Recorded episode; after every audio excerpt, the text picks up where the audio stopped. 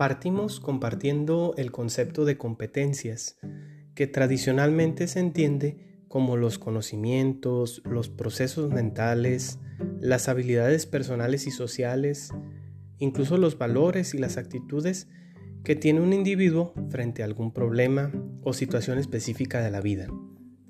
En términos educativos, una competencia puede entenderse como la capacidad que tienen los estudiantes, o en este caso los docentes, para responder desde lo que se conoce a una realidad de aprendizaje que se le presente. Hay tres tipos de competencias complementarias que debe tener el docente para favorecer el aprendizaje desde los ambientes virtuales, y estas son las competencias pedagógicas, las de investigación y las de evaluación. Empecemos con las pedagógicas. Las competencias pedagógicas son aquellas que permiten a los docentes intervenir en el proceso de aprendizaje. Esto incluye, por ejemplo, la capacidad del diseño del curso, una planeación adecuada y la dosificación de los temas. Pero aunado a esto es necesario que los docentes sean capaces de aplicar esta intervención pedagógica desde las herramientas digitales con las que se trabaja para favorecer estos ambientes virtuales. El docente debe incluir la estrategia de la problematización, que consiste en presentar los contenidos con la intención que el estudiante resuelva desde sus capacidades. Para ello es necesario voltear a ver el entorno virtual, esto es conocerlo, integrar el conocimiento que se tiene y valorar también los conocimientos previos.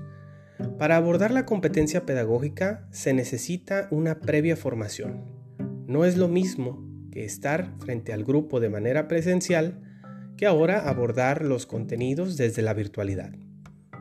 Esta dimensión incluye también que se conozcan los recursos con los que se cuenta, que se valore el protagonismo del estudiante y que se sepa acompañar de manera cercana y puntual a quienes forman parte del curso.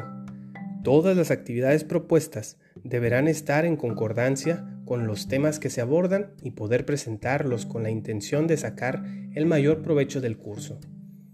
La segunda competencia es la de la investigación.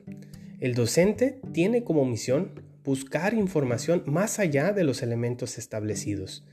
Esto permite aplicar ciertas estrategias de complementación de los contenidos, ahondar en el conocimiento. Una base fundamental para esto es conocer el contexto propio para desde ahí impulsar la labor investigadora.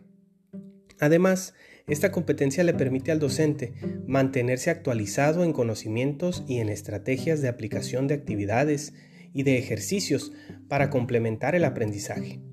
Precisamente esta competencia hace falta fortalecerla en el docente actual, que en muchas ocasiones se dedica a repetir cursos anteriores sin implementar nuevas formas de compartir y acompañar en lo que se espera que aprendan los estudiantes. La tercera de las competencias que aquí traeremos es la competencia de evaluación. Es necesario que el docente pueda aplicar técnicas de evaluación adecuadas para conocer el nivel de apropiación de los conocimientos y la capacidad de resolver problemas. Para ello se necesita que la forma de evaluación esté bien fundamentada desde una rúbrica clara y bien explicada, que no deje lugar a ambigüedades, o confusiones en los estudiantes. Tenemos que reconocer que la evaluación es dialéctica, no tiene un principio y un fin en sí, sino que puede adaptarse a la forma en que se van alcanzando ciertos contenidos.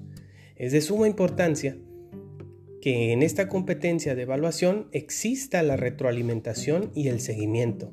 Esto permite tener una cercanía con los estudiantes que suma al proyecto de aprendizaje. Conociendo pues lo anterior, valoramos la necesidad de que la formación docente pueda enfocarse en estos temas que son fundamentales para una correcta aplicación de los ambientes virtuales de aprendizaje y sobre todo garantiza que el traslado a estas modalidades nuevas se aproveche al máximo, potenciando el conocimiento y en consecuencia las competencias de los estudiantes.